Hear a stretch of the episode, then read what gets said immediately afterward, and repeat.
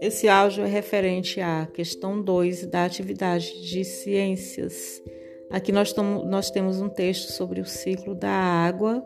Leiam devagar, com cuidado, obedecendo aqui a pontuação, onde tem um pontinho, você faz uma pausazinha, onde tem uma vírgula também, tá bom?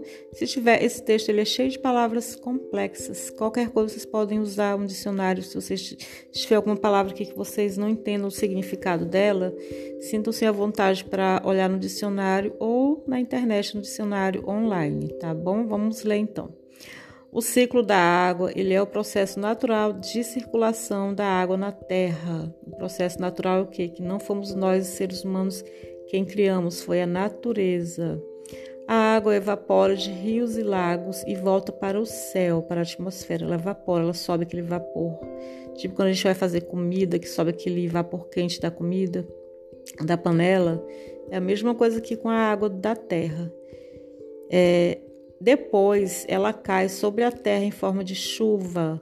Sobe o vapor quente, né? O sol bate na água, sobe o vapor quente. Lá no céu ela encontra uma camada de ar frio, se transforma em nuvem e chove.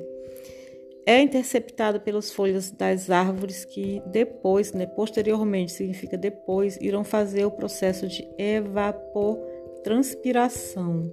Infiltra para o subsolo, ou seja, a água cai, né, chove, as folhas absorvem um pouco dessa água, elas interceptam a água, aí a água se infiltra no chão, vai para embaixo da terra. Se a gente cavar, por isso que a gente, é assim que a gente faz poço artesiano, que a gente cavar bastante, a gente acaba encontrando água embaixo da terra, na terra inteira. Aí ela escoa e abastece os rios. Ela escorre também por cima da terra e enche os rios. Por isso o rio Tocantins ali, quando na época da chuva ele fica cheio, né, transbordando. Lagos e mares.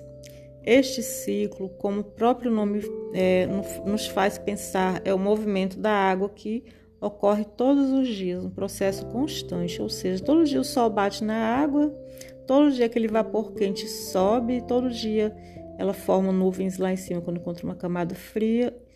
E não é todo dia que chove, não, mas a evaporização acontece todo dia quando tem sol.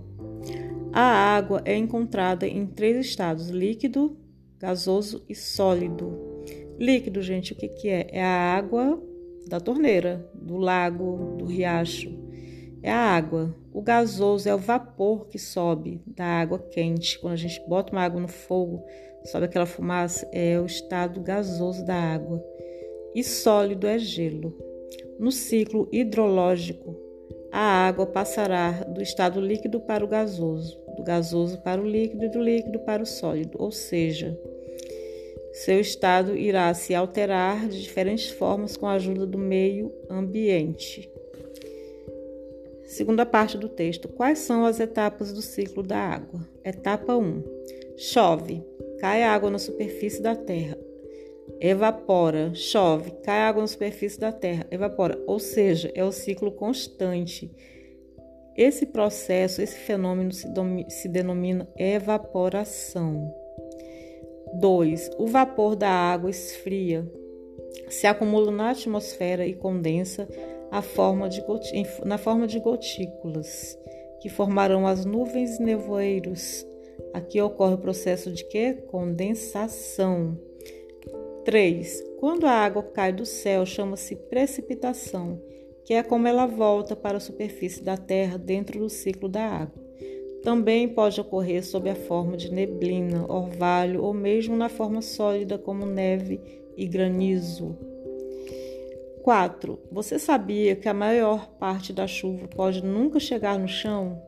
Grande, grande, grande parte dessa chuva, dessa água vinda do céu, vai evaporar e o restante cai.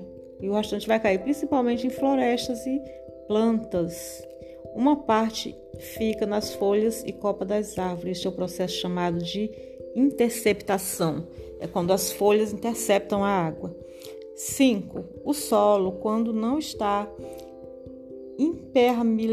impermeabilizado, vai contribuir para infiltrações da água, ou seja, a água se move para baixo e para o solo e para o subsolo. Assim, Este é o processo de infiltração.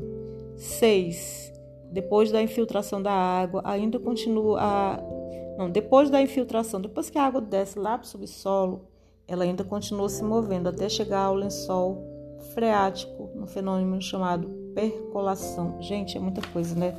Esse, esse fenômeno da água aí, ciclo da água. Agora vamos pular aqui para a página seguinte. 7.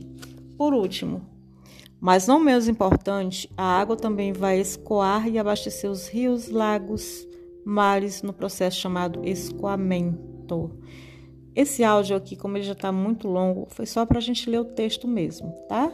Eu espero que vocês tenham lido junto comigo. Caso não, não tenham lido, volta o áudio para o começo e lê o texto junto comigo, tá bom?